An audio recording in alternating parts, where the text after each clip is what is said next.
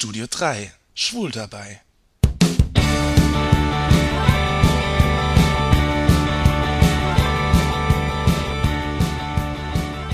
Herzblut. Wenn irgendwo ein Unglück passiert, wenn Menschen leiden oder verletzt werden, dann frage ich mich, ob ich helfen kann.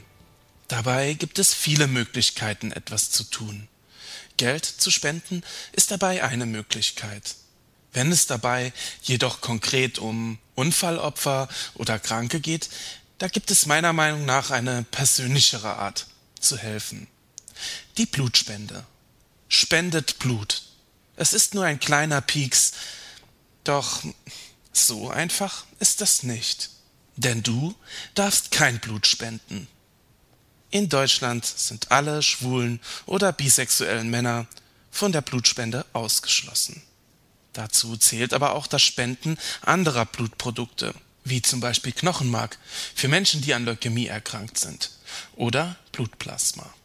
Bei heterosexuellen und lesbischen oder bisexuellen Frauen hängt die Erlaubnis zur Blutspende vom individuellen Sexual- und Risikoverhalten ab.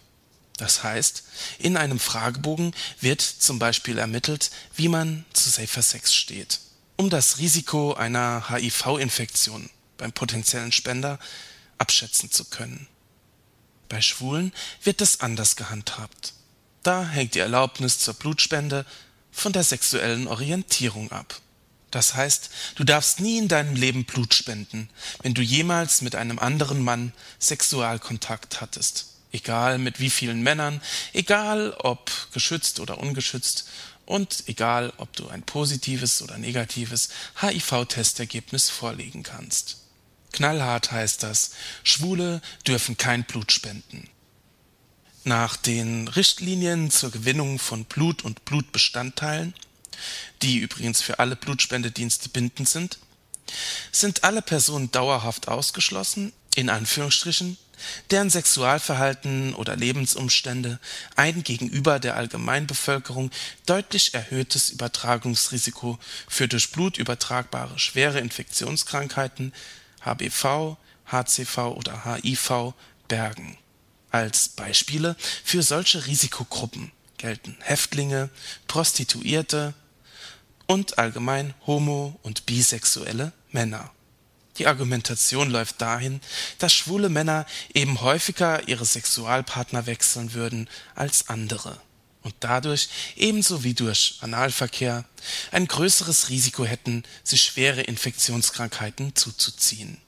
Dabei wird außer Acht gelassen, dass viele Schwule ganz anders leben.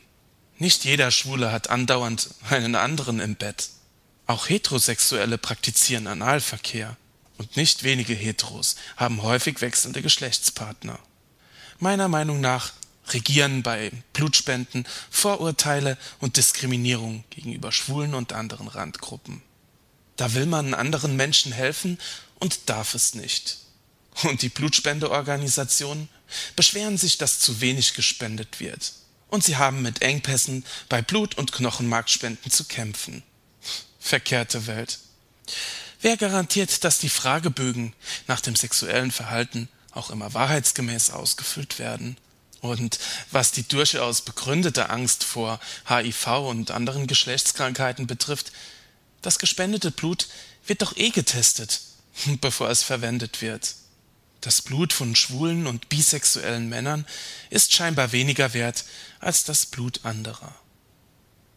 Blut ist dicker als Wasser, so sagt man. Das bedeutet, dass verwandtschaftliche Bindungen stärker sind als alles andere. Freundschaft und Liebe sind oft genauso stark wie verwandtschaftliche Bindungen. Sich bei einem anderen Menschen aufgehoben und verstanden zu fühlen, zu merken, dass man jemand anderem wichtig ist, Hingabe, einander helfen, füreinander da sein, sich mit Herzblut für eine Sache oder für jemanden einsetzen. Darauf kommt es an. Hm, schade, dass die Blutspendeorganisationen nicht erkannt haben, dass der Wunsch zu helfen an oberster Stelle steht.